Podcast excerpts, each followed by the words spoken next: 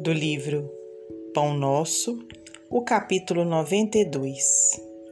Deus não desampara. E dei-lhe tempo para que se arrependesse da sua prostituição, e não se arrependeu. Apocalipse 2:21 se o Apocalipse está repleto de símbolos profundos, isso não impede venhamos a examinar-lhe as expressões compatíveis com o nosso entendimento, extraindo as lições suscetíveis de ampliar-nos o progresso espiritual.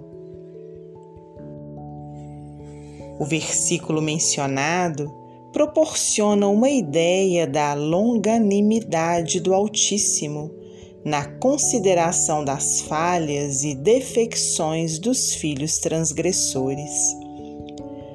Muita gente insiste pela rigidez e irrevogabilidade das determinações de origem divina. Entretanto, compete-nos reconhecer que os corações inclinados a semelhante interpretação ainda não conseguem analisar a essência sublime do amor que apaga dívidas escuras e faz nascer novo dia nos horizontes da alma. Se entre juízes terrestres existem providências fraternas, qual seja a da liberdade sob condição, seria o tribunal celeste constituído por inteligências mais duras e inflexíveis? A casa do Pai é muito mais generosa que qualquer figuração de magnanimidade apresentada até agora no mundo pelo pensamento religioso. Em seus celeiros abundantes há empréstimos e moratórias, concessões de tempo e recursos que a mais vigorosa imaginação humana jamais calculará.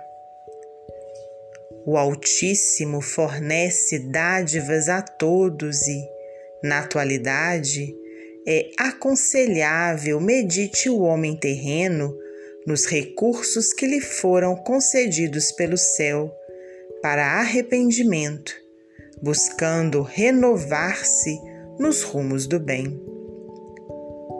Os prisioneiros da concepção de justiça implacável ignoram os poderosos auxílios do Todo-Poderoso que se manifestam por mil modos diferentes. Contudo, os que procuram a própria iluminação pelo amor universal sabem que Deus dá sempre e que é necessário aprender a receber. Emmanuel, Psicografia de Francisco Cândido Xavier